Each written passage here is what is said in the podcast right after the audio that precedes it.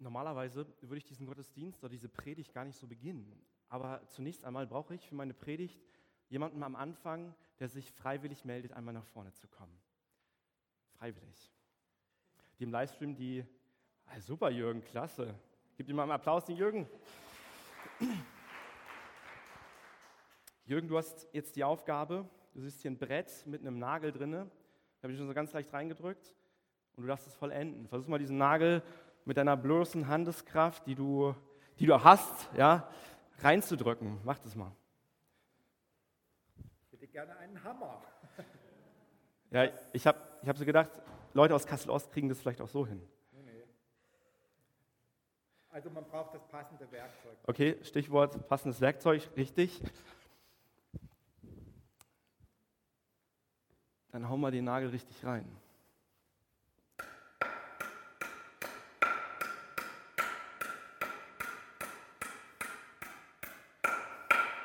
Super, vielen Dank. Der Nagel ist drin und du darfst dich setzen. Sehr gut.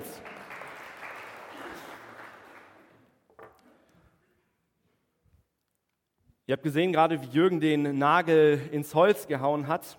Ähm, ich glaube, Jürgen hat sich nicht überfordert gefühlt und trotzdem gibt es manchmal die Situation in unserem Leben, wo wir bei Gott denken, Gott, du überforderst mich.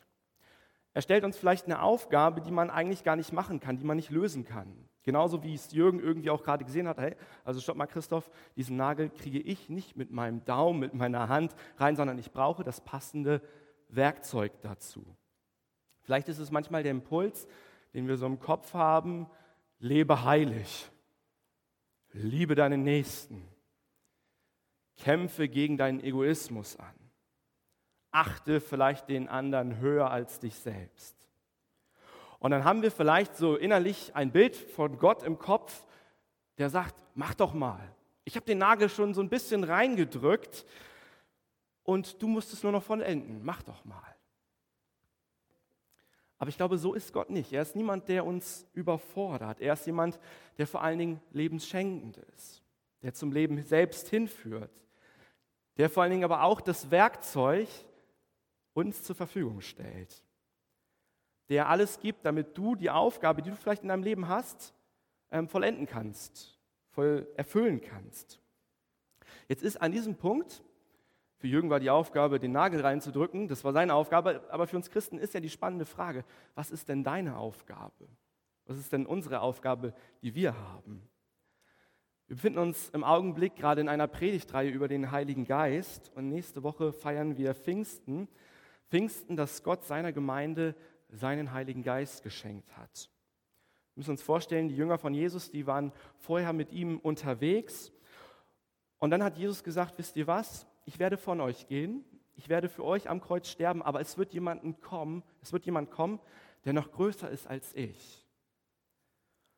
Und dann sagt Jesus kurz bevor er in den Himmel fährt, in Matthäus 28, Geht zu allen Völkern und lehrt ihnen, tauft sie auf den Namen des Vaters, des Sohnes, des Heiligen Geistes und lehrt sie alles zu halten, was ich euch befohlen habe.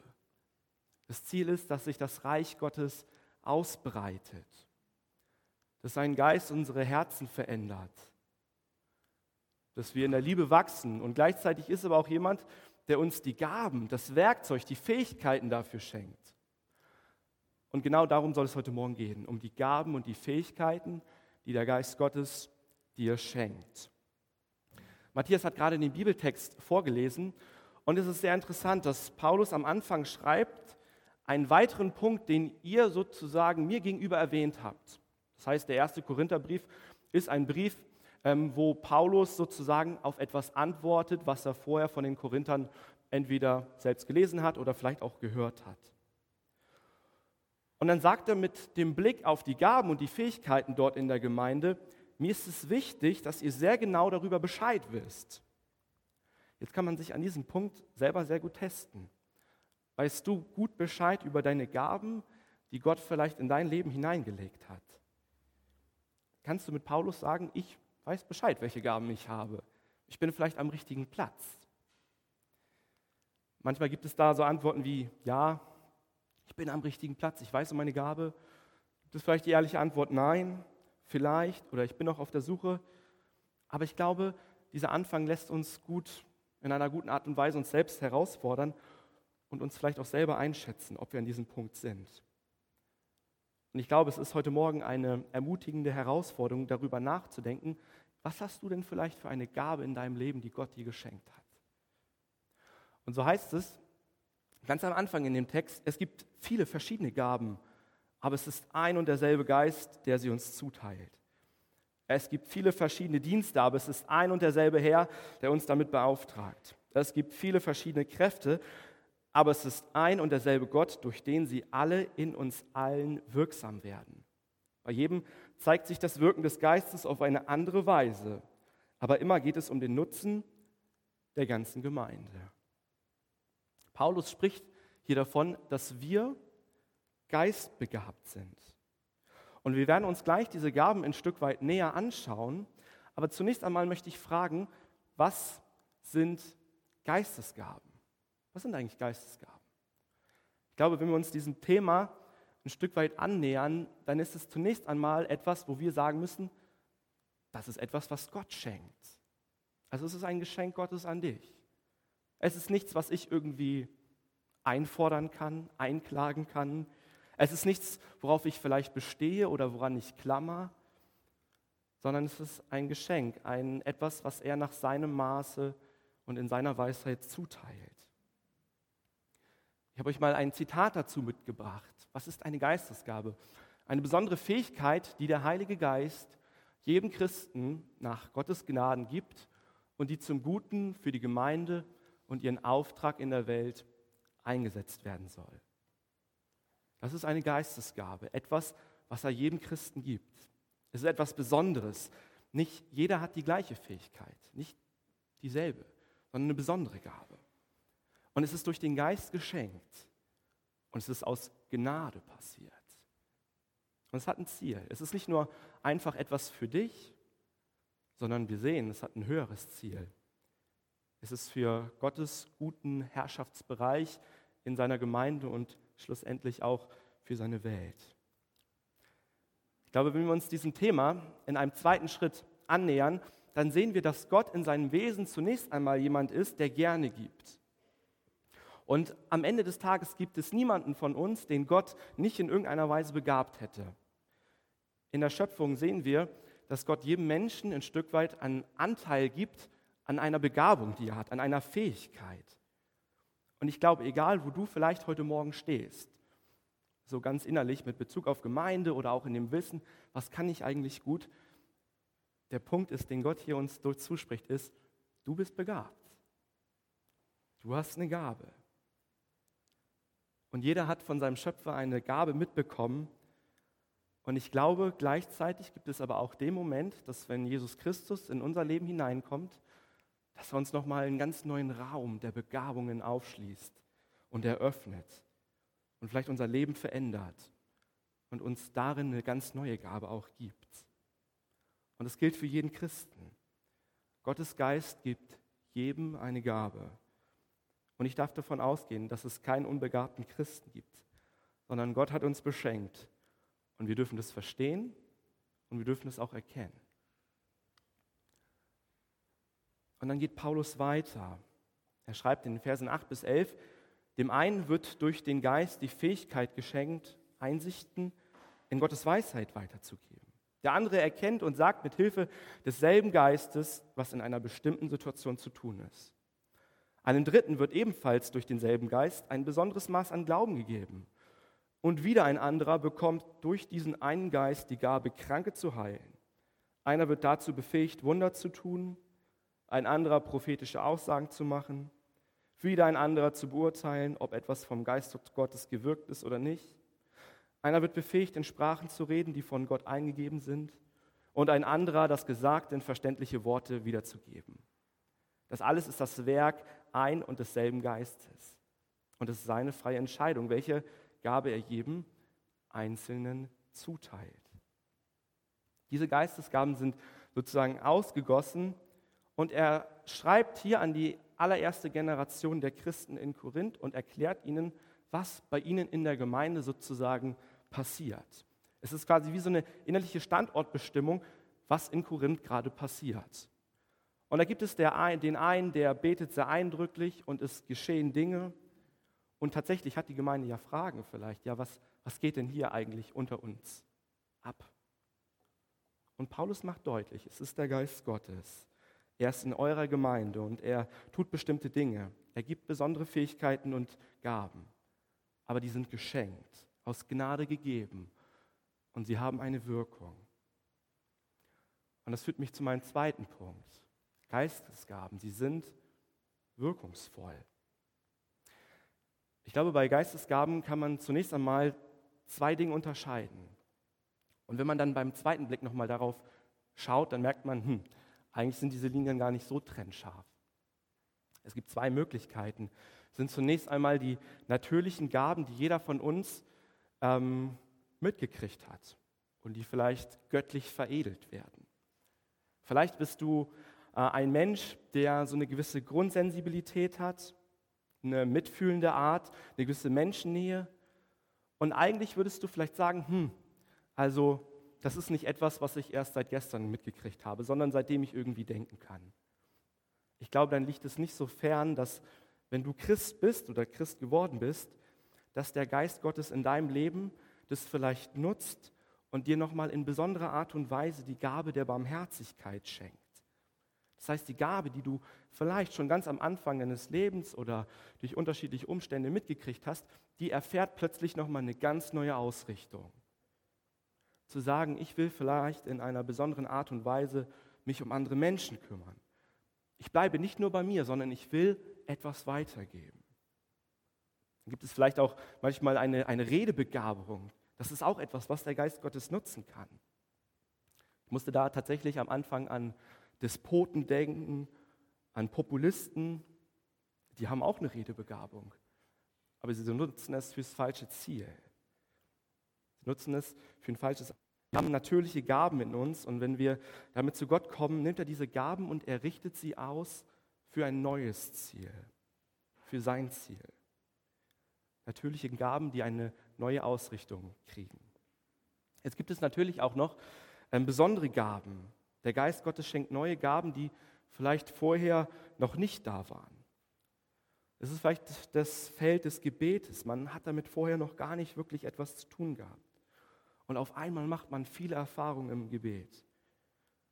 Plötzlich hast du eine Sehnsucht, Menschen zu dienen, von denen du vielleicht vorher noch gar nicht kanntest. Und du hast die Erfahrung, wenn ich für Menschen bete, vielleicht um Heilung, um Schutz, um Bewahrung, um Begleitung, dass du plötzlich in dem Prozess dieses Menschen eine wichtige Rolle einnimmst. Und du merkst, wie vielleicht deine Worte auch gezielt in das Leben des anderen hineinspricht. Dinge, die du vielleicht vorher noch gar nicht auf dem Schirm hattest, entwickeln plötzlich eine Dynamik und eine Kraft, wo du am Staunen bist. Beides sind zwei Möglichkeiten, wie Gottes Geist uns begabt. Jetzt gibt uns tatsächlich der Bibeltext heute Morgen hier eine Menge an vielen, vielen Begabungsfeldern mit. Und er berichtet ähm, dort in der Gemeinde von diesen Begabungen. Ich habe euch noch unterschiedliche Bibelstellen aufgeschrieben, ähm, wo unterschiedliche Gaben oder Geistesgaben auch dargestellt werden. Hier ist die Rede von Aposteln, von Hirten, von Gabe der Lehre, der Barmherzigkeit, dem Leiten, dem Dienen, Gabe der Organisation, der Erkenntnis, der Seelsorge, Evangelisation, Sprachenrede, die Gabe des Gebens, der Unterscheidung der Geister, Glaube, Prophetie, Heilung, Wort der Weisheit, die Gabe des Helfens, die Gabe der Auslegung von Sprachenrede, Wunderwirkungen, die Gabe der Gastfreundschaft. Das sind alles bunte Dinge, die Paulus hier beschreibt und die Gottes Geist schenken kann. Tatsächlich glaube ich, ist nicht, glaube ich nicht, dass es darum geht, dass, wenn du jetzt vielleicht sagst, hm, das ist aber schön und gut, aber ich habe vielleicht die Gabe des Musizierens, von Musik, dass du sagst, ah, okay, das ist jetzt irgendwie eine Gabe, da finde ich mich nicht wieder. Ich glaube, wenn wir sowas in der Bibel lesen, dann müssen wir das nicht auf das einschränken, was wir da ein Stück weit lesen. Die Liste ist nicht abschließend, sondern das Wort Gottes macht vielleicht vielmehr deutlich, jeder, der mit Jesus unterwegs ist, der hat eine Gabe, er ist geistbegabt. Und es ist wichtig, sie für sich herauszufinden. Die eine Gabe, die ist da vielleicht einem persönlich ein bisschen näher. Und der andere wird vielleicht denken, oh Mann, also jetzt steht hier so etwas wie Prophetie. Oder was ist denn vielleicht, wenn jemand die Gabe auch der Leitung hat? Wie, wie zeigt sich das? Jetzt sehen wir hier viele Begabungsfelder und ich werde heute Morgen nicht auf alle Begabungsfelder eingehen können, sonst würden wir wahrscheinlich hier noch sehr, sehr lange sitzen. Aber manche Gaben kann man ein Stück weit unterscheiden. Gaben, die befähigen zu leiten, Gaben, die befähigen zum Dienen, Gaben, die befähigen zu reden und auch Gaben, die befähigen Zeichen zu setzen, also besondere Zeichen des Reich Gottes. Und es zeigt sich insbesondere in dem Bereich der Lehre, der Barmherzigkeit, Worte der Weisheit oder vielleicht auch in dem Bereich von Heilung. Alles sind es Gaben, die das Ziel haben, dass Gott will, damit wir hier in dieser Welt weiterkommen, dass sein Reich wächst. Wenn du beispielsweise vielleicht die Gabe der Barmherzigkeit hast, dann entscheidet letztendlich auch deine Gabe über deine Aufgabe, die du hast. Hm, ich habe heute Morgen hier diesen, der Hammer, der ist schon zum Einsatz gekommen. Wenn ich diesen Hammer habe, dann gehe ich damit nicht in die Küche und helfe meiner Frau damit, ähm, das Geschirr abzuwaschen, sondern ich weiß ganz genau, damit gehe ich ähm, auf die Werkbank, um irgendwas zu basteln, zu reparieren. Da ist Tatkraft gefragt. Und ich glaube, so ist es auch mit der Gabe und das Werkzeug, das du von Gott bekommen hast. Es entscheidet ein Stück weit auch, wo du es einsetzen sollst. Im Deutschen kennen wir dieses Wortpaar. Gabe und auf der anderen Seite Aufgabe. Die Aufgabe ist das, was zur Gabe gehört. Und ich glaube, wenn ich weiß, was Gott in mich hineingelegt hat, dann kann ich auch den Platz finden, den Gott vielleicht für mich ganz persönlich vorgesehen hat. Manchmal, glaube ich, ist in unseren Köpfen so ein falsches Denken, ähm, wo wir vielleicht genau das machen, wo andere Leute uns gerne hätten. Zum Beispiel, ich komme in die Gemeinde und ich bin mehr der praktische Typ, also ich bin quasi mehr der Hammer. Aber ich denke, ich muss die ganze Zeit im Kindergottesdienst mitarbeiten. Dabei kann ich selber gar nichts mit Kindern anfangen. Und dann wundere ich mich so innerlich, dass weder für mich noch für die Kinder das in irgendeiner Weise schön ist. Und manchmal gibt es tatsächlich auch so Geschichten, bei denen wir innerlich denken, hey, derjenige, der, der ist nicht am richtigen Ort. Der kann seinen Platz, seine Begabung da gar nicht wirklich zur Entfaltung bringen. Und ich glaube, da dürfen wir ehrlich sein. Gott möchte, dass wir mit unserer Begabung zum Ziel kommen und dass wir unser Potenzial ausschöpfen. Und es ist gut, dass beispielsweise meine Hand auch da ist, wo sie ist, an meinem Unterarm und nicht an meinem Kniegelenk. Und genauso ist es auch mit jeder Gabe in der Gemeinde. Es ist gut, dass es die unterschiedlichen Begabungsfelder unter uns gibt. Und vielleicht ist es auch da für uns zu fragen, hm, wo bin ich vielleicht in einer Aufgabe und kann gleichzeitig jemandem aber auch die Möglichkeit geben, mitzuarbeiten, also selber von seiner Begabung auch zu einer Aufgabe zu kommen. Und ich glaube, da, wo am Ende Gabe auf Aufgabe stößt, da werden wir einen Effekt bemerken, eine Wirkung, dass wir sehen, dieser Mensch, der ist wirklich am richtigen Platz, der entwickelt sich plötzlich was, das hat eine Kraft, eine Dynamik. Der Mensch, der kommt wirklich in seine Bestimmung, die er hat. Ich habe euch ein Bild mitgebracht. Der eine oder andere von euch wird es vielleicht wissen, was das ist. Das ist ein Filmplakat äh, von den Avengers. Also es sind quasi Superhelden. Da gibt es ähm, fiktive Personen oder Helden wie Thor, Hulk. Und diese Helden, die sind ziemlich stark. Die haben eine Grundausrüstung an Kraft, an Stärke. Aber jeder von diesen Leuten hat eine Spezialkraft. Etwas, was er nicht nur gut kann, sondern besonders gut kann. Und hätte er diese Spezialkraft nicht, würde diesem Team der Avengers etwas fehlen. Und ich glaube, genauso ist es auch mit den Gaben, die der Gottes Geist schenkt. Es ist etwas Besonderes. Wir reden nicht über vielleicht die, die Basis, die Basics, sondern es ist etwas Besonderes, das du einsetzen sollst und darfst. Und damit ist nicht gemeint, okay, tut mir leid, ich habe nicht die Gabe des Dienens. Äh, Küche oder Spülmaschine, das ist nicht so mein Bereich. Ich habe mehr so die Gabe des Redens. Damit ist es nicht, ist es nicht gemeint, sondern hier geht es um die besonderen Gaben, die Gott dir gegeben hat. Und die Gaben, die Gott schenkt, die spielen dabei zusammen wie die Teile von einem Körper. Paulus benutzt dieses Bild der unterschiedlichen Körperteile. Da heißt es, denkt zum Vergleich an den menschlichen Körper. Er stellt eine Einheit dar, die aus vielen Teilen besteht. Oder andersherum betrachtet, er setzt sich aus vielen Teilen zusammen, die alle miteinander ein zusammenhängendes Ganzes bilden. Genauso ist es bei Christus. Das alles gilt nun auch im Hinblick auf euch, denn ihr seid der Leib Christi und jeder einzelne von euch ist ein Teil des Leibes. Gott hat in der Gemeinde allen eine bestimmte Aufgabe zugewiesen. Die Geistesgaben, die Gott schenkt, die sind immer auch darauf angelegt oder angewiesen auf Ergänzung und den Punkt der Liebe. Ein Körper, der kann nicht nur bestehen aus Augen, aus Nasen, aus Händen, aus Füßen. Die Gemeinde kann nicht nur bestehen aus einem Prediger, aus einem Küchenteam, aus einem Techniker, einem Begrüßungsteam. Niemand von uns kann vielleicht irgendwie sagen, ich liebe meine Hände, aber auf meine Milz kann ich irgendwie verzichten. Das würde niemand sagen. Das klappt nicht. Und genauso hat Gott auch in seine Gemeinde Gaben hineingegeben, dass das zwischenmenschliche Zusammenleben funktioniert. Bei Gott ist alles auf Ergänzung angelegt.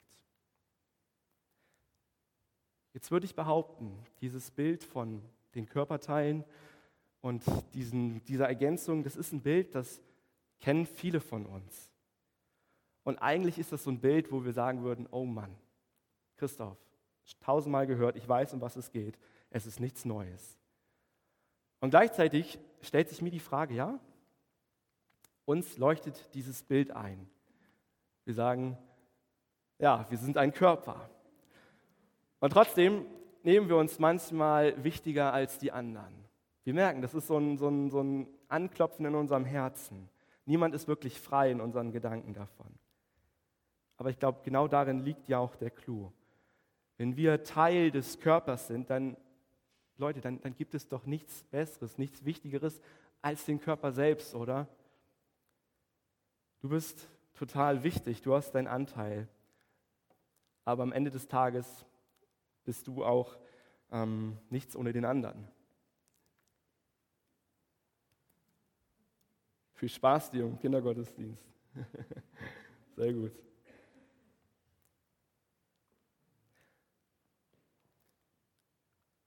Jeder von uns ist begabt. Und stell dir mal vor, du hast hier so einen Cocktail deiner Begabung. Du packst da sowas rein wie Spontanität, Kreativität. Ähm, du redest vielleicht gerne. Du kannst dich super in ein Thema einarbeiten. Und irgendwann ist dieser Cocktail voll. Aber was fehlt? Da fehlt vielleicht so etwas wie Ordnungsliebe. Dinge auch durchzuziehen und nicht nur anzufangen, Themen zu vertiefen, wenn es vielleicht nicht immer das eigene Thema ist. Ich glaube, in dir und auch in mir steckt viel, aber in dir und mir steckt letztendlich auch nicht alles. In dir und mir steckt viel, aber letztendlich steckt auch in uns selbst nicht alles. Und wir sind darauf angelegt, dass andere Menschen, andere Christen in der Gemeinde sich ergänzen. Und ich glaube, dieses Wissen kann uns auch in eine Freiheit führen. Nicht die ganze Zeit zu denken, oh Mann, es liegt alles an mir, ich muss es tun. Nein, du bist auf Ergänzung angelegt. Da, wo vielleicht für dich ein Stopp, ein Ende ist, kommt der andere und geht einen Schritt auf dich zu und sagt, hey, nee, das übernehme ich, das kann ich. Das Wichtigste bei Geistesgaben ist am Ende des Tages, dass Liebe rauskommt und dass es eine Wirkung erzielt. Paulus macht deutlich, du kannst der tollste Prophet sein. Du kannst der beste Prediger sein, du kannst vor 300, 400 Leuten predigen, aber wenn du keine Liebe hast, hey, dann ist die Gabe, die du hast, ist nichts. Du kannst im Begrüßungsteam sein, den Leuten freundlich die Hände schütteln, aber wenn du keine Liebe hast, dann ist die Begabung, die du hast, eigentlich nichts. Und wenn du das Wesen Gottes ähm, nicht in dir hast und nicht von der Liebe geprägt bist, dann, dann bringt deine Gabe am Ende des Tages auch nichts. Das heißt, es geht um seine Liebe und auch den Nutzen, die deine Gabe haben soll. Und es ist am Ende des Tages wichtiger als alles andere. Und die Gabe, die du hast, die soll auch nützlich sein. Also, dass ich zum Beispiel heute Morgen predige, dass wir jeden Sonntag, Martin und ich predigen oder wer auch immer, das soll euch etwas nützen. Dein Helfen, dein Dienen, wenn du ein barmherziger Mensch bist und dich gerne um andere kümmerst, dann sollen andere Menschen nicht abhängig von dir werden, sondern sollst ihnen helfen. Dein Wort der Weisheit, das du in Lebenssituationen hineinsprichst, das sollen andere Menschen weiterbringen. Dein Gebet, das du vielleicht sprichst um Heilung für andere Menschen, das soll echt sein. Und du bist auch dann noch da, wenn Gott vielleicht einen anderen Weg vorgesehen hat als körperliche Heilung. Es geht um den Nutzen und es geht auch um die Liebe bei den Gaben, die er uns gibt. Jetzt haben wir heute Morgen so einen kurzen Ritt durch die Geistesgaben gemacht. Und Gott sagt durch sein Wort, jeder Christ hat eine Gabe. Und die Frage ist deshalb, womit und wozu hat Gott mich, hat Gott dich begabt? Wenn wir sagen, womit hat Gott mich begabt, ja, das wäre vielleicht ein bisschen zu kurz gegriffen. Es ist immer Gabe und Aufgabe. Ich habe hier heute Morgen so vier Felder mal vorbereitet. Vier Antwortmöglichkeiten, wo du dich vielleicht wiederfindest. Vielleicht bist du heute Morgen hier im Gottesdienst oder du schaust uns zu über den Livestream und du sagst, okay, Jesus, Heiliger Geist, wo bin ich eigentlich hier gelandet? Du bist in der Freie Evangelischen Gemeinde Kassel-Ost gelandet und wir glauben, dass Gott lebendig ist, dass er auch in dein Leben kommen möchte und dass er dir ein Feld der Begabung eröffnen kann und dich auch zum Leben hinführt. Vielleicht sagst du aber auch, ich kenne meine Gaben, meine Geistesgaben noch nicht. Ich habe davon zum allerersten Mal gehört, vielleicht so explizit. Und du bist dir nicht sicher, was Gott vielleicht auch ganz persönlich in dein Leben hineingelegt hat dann will ich dich ermutigen. Bleib nicht stehen, wo du bist, sondern mach dich auf. Geh Schritte. Wir haben Kleingruppen in unserer Gemeinde, die miteinander unterwegs sind, die Leben miteinander teilen, die ehrlich miteinander sind und die vielleicht auch dir spiegeln können, was du gut kannst und was deine Begabung ist. Vielleicht sagst du aber auch, ich kenne meine Gaben, aber ich setze sie ehrlich gesagt gar nicht ein. Ich bin nicht an dem Punkt, dass ich merke, meine Gabe trifft auch auf die Aufgabe. Dann möchte ich dich bitten, dann, dann sprich mit Gott, frag ihn und sag ihm, ich habe, ich habe eine Gabe von dir. Aber sei du bitte auch derjenige und zeig mir die Aufgabe. Ich will erleben, wie du mich gebrauchst. Führe du mich an meinen Platz. Vielleicht hat es aber auch einen ganz praktischen Hintergrund. Du weißt gar nicht so richtig, oh Mann, jetzt bin ich hier in dieser Gemeinde und ich will ja gerne mitmachen. Ich will, dass meine Gabung zu, zur Aufgabe kommt. Hier im Hintergrund seht ihr wunderbare Menschen, die in unseren Diakonaten sind, im Bereich der Öffentlichkeitsarbeit, von Gottesdiensten, im Bereich von Haus und Technik, ähm, vom Gastfreundschaft, der jungen Generation, aber auch den Bereich der Kleingruppen. Das sind alles Leute, die dir vielleicht helfen, wo du sagst, ach, das verbinde ich mit dem Bereich.